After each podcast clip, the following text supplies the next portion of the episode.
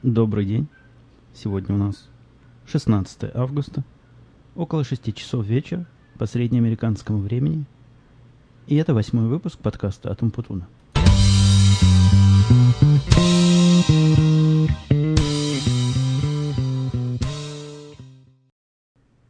Традиционно начнем с объявления о том, что у нас поменялось. И изменения нашей аппаратной студии продолжают двигаться семимильными шагами в сторону, я надеюсь, совершенства.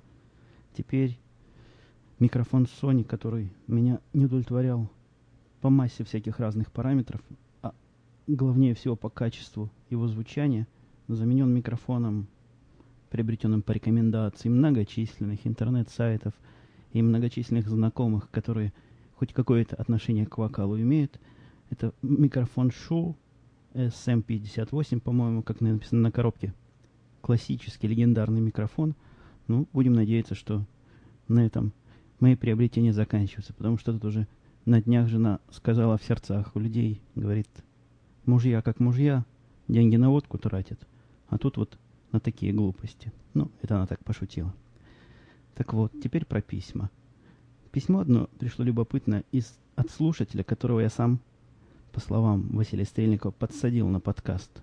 Знаете, как у него подсел, сам подсади другого.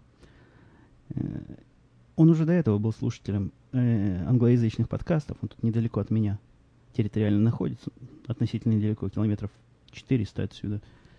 И я его навел на Russian Podcasting Crew сайт. Ну, сказать, что он был мне за это благодарен, не могу, потому что в тот несчастный для него день, когда он решил посмотреть, что же у нас на Russian подкастинг хорошего есть. Видимо, день такой неудачный был. Он кликнул несколько верхних подкастов, поскольку, ну, как всякий человек, он кликает сверху вниз. И попал, наверное, вы догадываетесь, на какие подкасты, которые, в общем-то, взрослому и более-менее интеллигентному человеку слушать неинтересно, неприятно, я не знаю, как хотите называйте. И никоим образом не ограничиваю право этих авторов – выставлять свои произведения, но тем не менее факт остается фактом. Вот и из-за такого отсутствия, извините, что собачка залаяла, сейчас пойду ее умолчу. Ну так вот, возвращаясь, из-за такого отсутствия некой категоризации, фильтрования, я даже не знаю чего, может быть, рейтингов, хотя, конечно, в этом случае рейтинги могут и не помочь, поскольку Бог его знает, что аудитория предпочитает слушать потенциальный слушатель пропал. Он сказал, что больше на этот сайт не ногой. Ему такие глупости не нужны. У него дети тинейджерского возраста уже выросли. И он этого многого наслышался раньше. Вот так вот. Тут такая, такая у меня мысль возникла. Я подписан на несколько десятков, да, на несколько десятков э, англоязычных подкастов. И такой степени самовыражения, который, ну, в отрицательном смысле я имею в виду, самовыражение с матом-перематом и с какими-нибудь совершенно полнейшими пустыми словами и неконтролируемым потоком сознания, я очень редко встречаю на англоязычных подкастах. Ну, может быть, потому что большинство, на большинство на них я вышел по рекомендациям тех или иных знакомых или других подкастов, которые привык слушать. Но, тем не менее, какое-то средство самовыражения у у нашего народа довольно странно. Вот видите, опять звенит. О, помните, я про Карла рассказывал? Все ему не имется. Пишет мне сообщение и сообщение. Какая-то тоже такая типично, по-моему, хакерская, даже не хакерская, наверное, гиковская, э, гиковское свойство. Вот людям этим надо почему-то одобрение. Одобрение желательно, конечно, от начальства, но можно просто от окружающих. Вот он, вот смотрю, что он написал сделает вещь, в общем-то, на копейку, а пытается со мной об этом поговорить, и иногда у него эти разговоры занимают по полчаса, по 30, по, по, по, по 40 минут и, и больше. А остановить его как-то не очень удобно, поскольку такой человек увлеченный, так с удовольствием рассказывает о том, что он сделал. Ну, бог с ним, может, вырастет, поумнеет. Хотя возраст у него уже, слава богу, мальчику четвертый десяток пошел, а все равно детский сад. Ну, ну, ну так вот, непонятно мне, почему самовыражается таким образом вот наши русскоязычные, мои русскоязычные коллеги. Какая-то загадка. У вас есть какие-нибудь идеи на этот счет? Если есть, поделитесь. Может быть, обсудим их вместе. Что делать с, с тем, чтобы вот такие случайные посетители не убредали, испуганные матом-перематом и потоком сознания? Ну, я даже не знаю. Это вопрос не ко мне, это вопрос к организаторам замечательного сервиса Russian Podcasting. Пусть у них голова болит за, за это. Еще одни письма касались того, стоит ли или не стоит ставить музыку у меня в подкастах вообще, поскольку подкаст у меня говорильный, такое говорильное радио. Э, даже высказались, что вот есть общая тема подкаста, а музыка в тему не входит. Я ответил это в письме, но тем не менее озвучу это для всех. Музыка, которая оставлена, не просто музыка, которую я выбрал абы как и по, по каким-то таинственным своим причинам. Это просто музыка, которая мне в этот день показалась интересной и как-то отражала или отражает мое настроение на момент записи подкаста. Так что, видимо, если будет такое настроение, которое говорит ставить музыку, я ее буду ставить. И ничего вы со мной не сделаете, поскольку в своей студии я царь и бог. Э, если вы видели, посещали мою страничку, я не так давно добавил статистику скачанных подкастов. Хочу предупредить, что она исключая последний седьмой выпуск, ну, естественно, восьмой, то есть все, что после седьмого выпуска, включая седьмой, она показывает правильно. А вот все, что было до этого, этому можно доверять только постольку, поскольку, потому что были определенные технические проблемы на сайте Russian Podcasting, не считалась статистика, и, ну, в общем, целый ряд технических проблем. Из-за этого статистика за эти дни недостоверна. У меня статистика недостоверна. Далее, о чем мы еще хотели поговорить. Я прослушал один подкаст, очень достойный. Я не помню, кто это из наших из наших подкастеров, ну кто-то из, из метров, брал интервью с девушкой, которая увлекается пирсингом. Мой сын это тоже послушал, я ему в воспитательных целях это поставил, чтобы такими глупостями не занимался сам. Ему как раз 16 лет, то есть самое время себе куда-нибудь кольца в, вколоть. И он мне рассказал, что в Чикаго, оказывается, ну, видимо, в том южном Чикаго, где, где людей на улицах раздевают, и белому человеку делать нечего, так вот, там есть такая банда «Раздвоенные языки». Так и называется. «Змей. Раздвоенные языки». Так вот, эта банда имеет вот эту операцию хирургическую, когда язык раздваивают. Я уж не помню, как она называется. И по этому знаку они друг друга узнают мне пришла в голову мысль, а как они будут узнавать друг друга. Это при встрече невидимые языки должны высовывать. Показывать, что я член банды или не член. И есть, кстати, это к слову, эти банды, ну и у меня с ними, конечно, знакомства близкого никогда не было. И дружбы я с ними не вводил.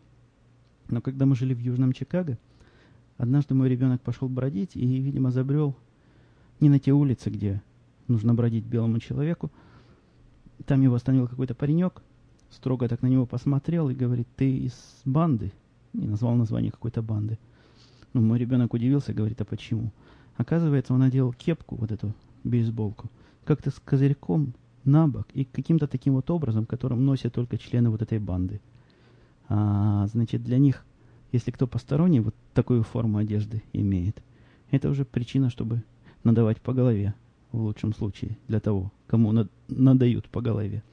В общем, отпустили моего ребенка с миром, сказали, одень шапку ровно и больше тут не шастай. Ну, я его больше туда особо и не пускал.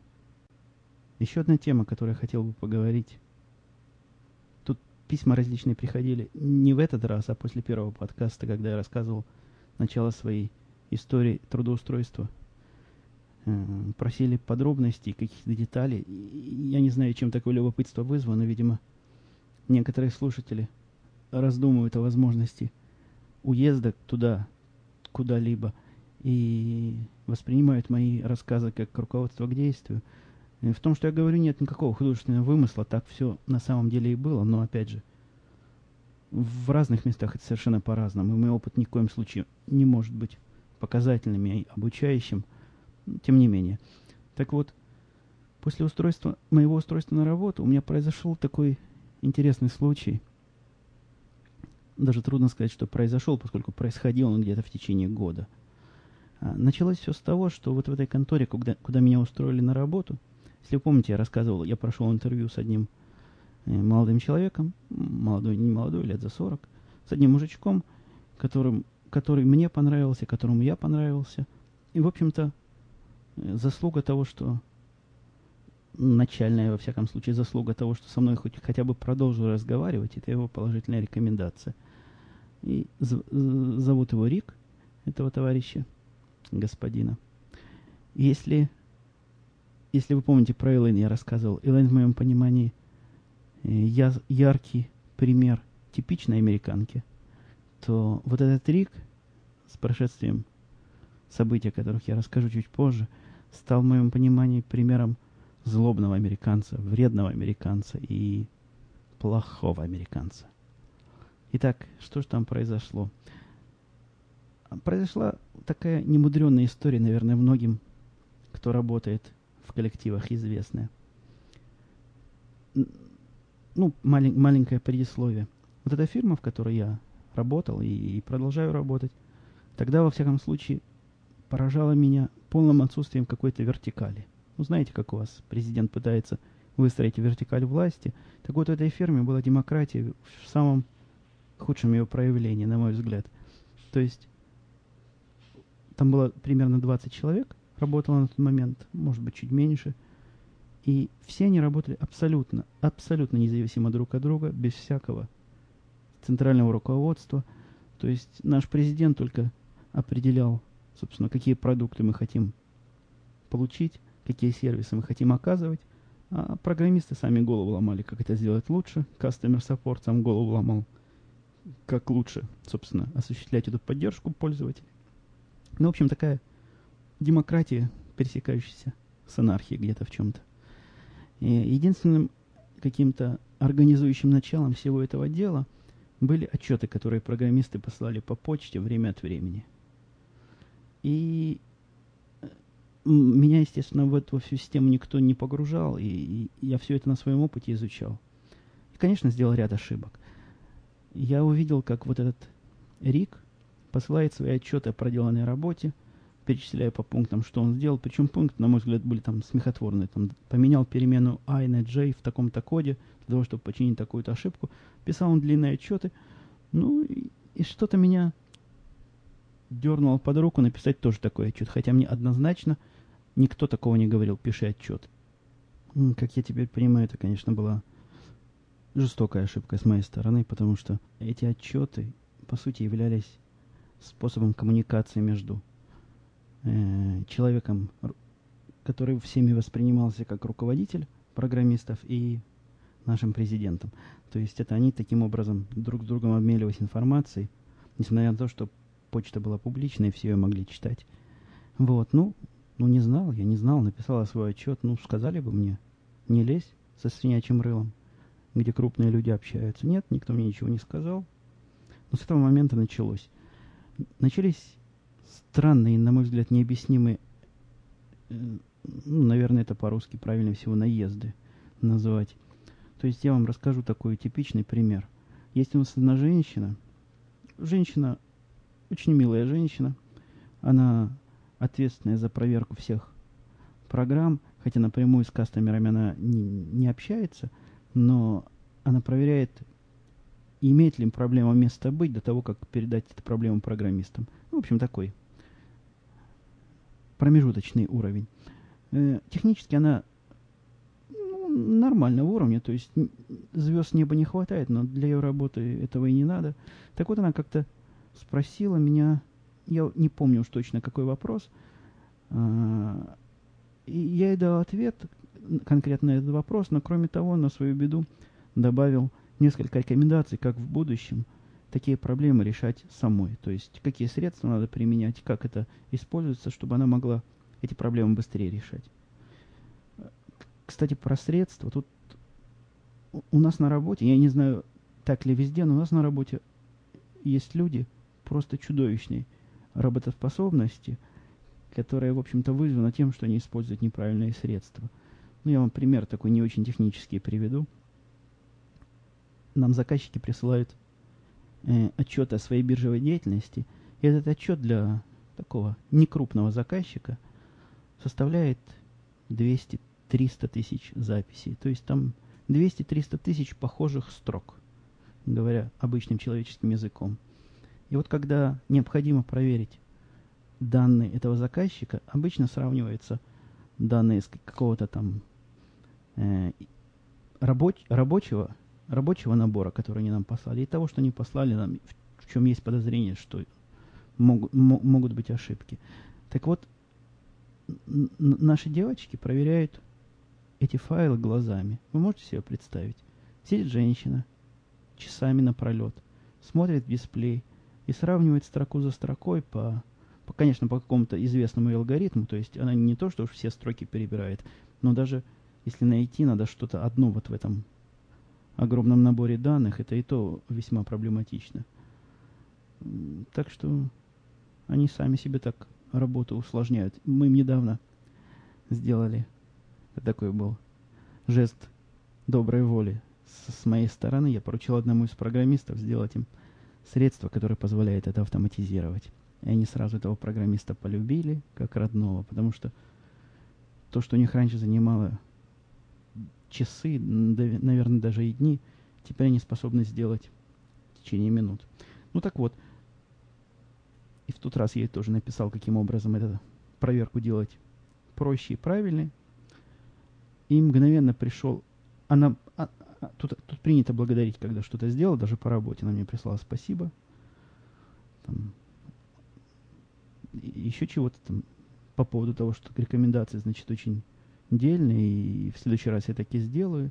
И тут вмешался Рик, буквально вылез нашу переписку. Тут, когда почта посылается вот так между работниками, все остальные тоже участвуют э, в этом как бы обсуждении, такие открытые письма в таком серьезном тоне, а, а, обучающем меня, как, как мальчика 15 лет, заявил, что когда тебя спрашивают о помощи, ты должен эту помощь оказывать и не умничать, и, и просто делать, что тебе велено, и все будет хорошо. А советы свои многомудрые ты можешь оставить при себе. Такой был общий тон письма, и это было весьма-весьма неожиданно. Э, даже некоторые слова из его послания я в то время не знал, и чтобы... Ну, тон письма я, конечно, сразу понял.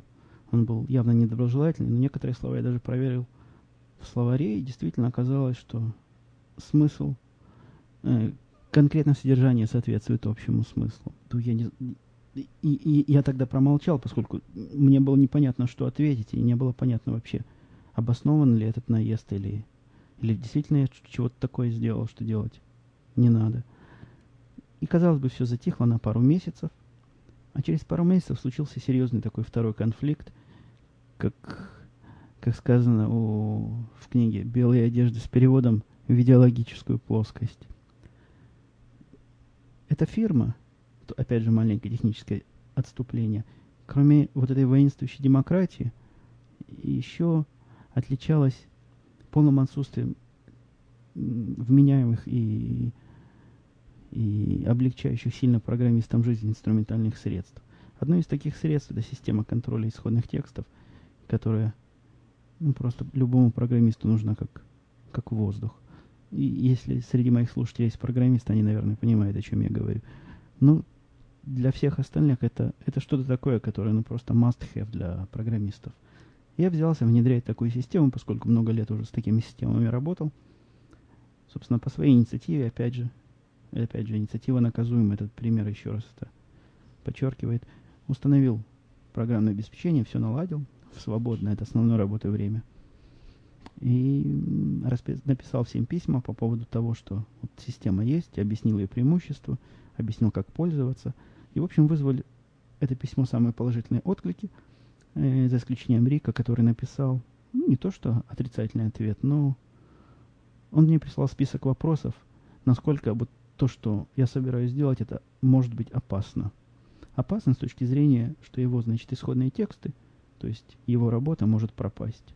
Ну, на это я ему сказал, э, написал, и все это видели, что э, одно из, одно из, одна из целей всего этого мероприятия – это повысить надежность всего нашего хозяйства и, насколько я могу базироваться на своем опыте, такие системы у меня лично никогда никаким проблемам, во всяком случае, к нерешаемым, типа потери всего, что ты сделал, не приводили. Но, тем не менее, ему ясно, знаете, английским по белому порекомендовал перед тем, как эту систему запускать, сделать э, резервные копии всех его файлов.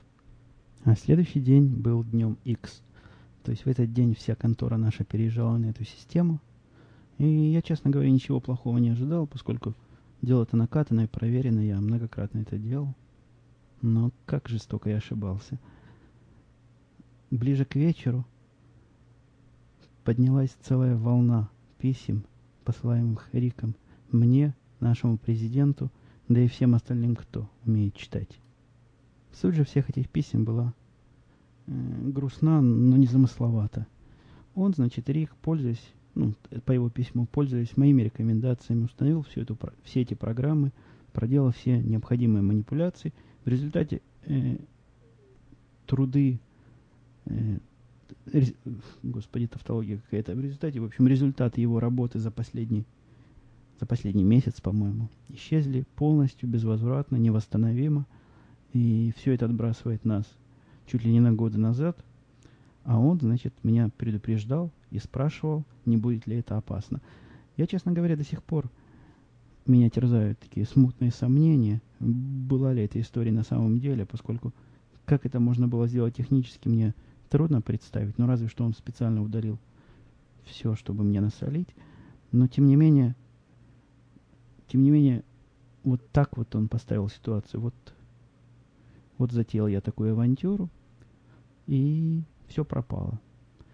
Пропало и пропало, но, опять же, тут уж я молчать не стал, и по всем тем адресатам, на которые он на меня стучал, отослал обратно копии всех моих писем, которые я раньше писал, особенно подчеркнул свои требования, рекомендации перед тем, как производить эту, на мой взгляд, безопасную процедуру, тем не менее сделать резервную копию. Насколько я потом, э, я, я потом разговаривал с нашим президентом, когда мы уже с ним более или менее сошлись на коротке. Он мне рассказывал, что Рик приходил жаловаться на меня, и буквально вопрос стоял так, либо я, либо он. Ну, наш, наш президент, он большой умница и дипломат, и как-то он смог это дело, как-то он смог это дело затушить без, без потери ни меня, ни его. Но, тем не менее, вот такая вот напряженная, странная ситуация на мой взгляд, это типичное такое подсиживание одним программистом другого по причине, ну, я не знаю по какой причине. Вдруг перестало ему нравиться, вдруг он почувствовал во мне какую-то угрозу для своего господствующего положения.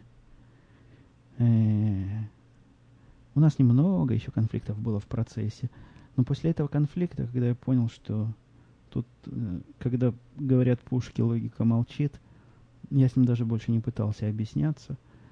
Не, не открыто, не закрыто, просто игнорировал все его, все его наезды. И, в общем, практика показала, что мой путь был верным путем, и такие конфликты, хоть ты и знаешь, что прав их, и, видимо, остальные понимают, что ты прав, но лучше все-таки промолчать. Ну, в общем, я успешно промалчивал в течение какого-то времени. Результат всех вот, всего этого дела. Рик у нас не работает уже причем совершенно не по моей вине и даже не связано со мной. А, а я все еще работаю. Сейчас примотал записанный кусок назад, чтобы послушать, как с качеством, как с уровнями. То, что я услышал, мне не очень понравилось. Как-то вяло я сегодня с вами общаюсь. Ну, видимо, это вызвано тем, что конец рабочего дня уже. Э, я его начал записывать в 4 часа, но потом меня пару раз отвлекли, и сейчас у нас уже в результате часов 7. Так что язык еле ворочается. Но переписывать я это не буду, поскольку вряд ли я до выходных стану более расслаблен и активен. Поэтому уж извиняйте, что есть, то и имеем. Вчера послушал интервью с Эдамом Карри, которую э, не помню, кто брал, но когда буду готовить шоу-ноты к этому подкасту, конечно, найду и вставлю ссылку. Так вот, э, слушая это интервью, очень интересное интервью, кстати, рекомендую послушать, опять же, это несколько пересекается с той темой, которую мы начали поднимать про качество наших русских подкастов. Эдам Кай утверждает, и, на мой взгляд, не безосновательно, что в отличие от обычных блогов, где люди излагают «я проснулся», почесал пузо, полез в холодильник, достал кофе, там выпил, ну и так далее. Сами знаете, такие блоги, небось, читали. Э, так вот, эти блоги вызваны как бы желанием, э, желанием писателей выразить себя. Он утверждает, что подкаст – это совсем другое явление, которое вызваны требованием публики иметь другое радио. Радио, которое им интересно, радио, которое они могут слушать. Это очень похоже на правду, во всяком случае, то, что касается э, англоязычных подкастов – а вот с русскоязычными все это напоминает блоги, причем их в самой, в самой ранней стадии. Но, возможно, это потому, что это дело для нас вообще весьма новое, и если весь мир подкасты слушает давно, то я не знаю, как давно появился сайт Russian Podcasting, и, и как давно Василий Стрельников затеял вот эту замечательную инициативу, но судя по количеству, и, а, а, а главное по качеству того, что мы имеем, мы все еще в самой-самой начальной стадии развития. Кстати, меня тут спрашивали, когда я, по-моему, то ли в прошлом, то ли в позапрошлом выпуске я несколько раз Василий упомянул, спрашивали, кто это такой. Да, как ни странно, есть такие люди, которые не знают нашего подфадера. Василий Стрельников это, насколько я понимаю, один из организаторов или главный организатор и идейный вдохновитель всего этого русского подкаст-движения. Так что знаете, страна должна знать своих героев. Тут меня, по-моему, два дня назад один из моих слушателей навел на совершенно замечательную и, и гениальную переписку. К сожалению, все, весь, все эти материалы на английском языке, причем на таком британском сленге английского языка, но, тем не менее, для тех, кто умеет читать, чтение там несложное на, на английском, я отдам ссылочку на эти письма. Суть там очень забавная история – как один британец решил проучить этих нигерийских жуликов, которые рассылают письма а, от имени президентов, принцев, ну, в общем, разводят на деньги. А, а он решил развести на деньги самого жулика. Ну, почитайте. Я думаю, вам понравится.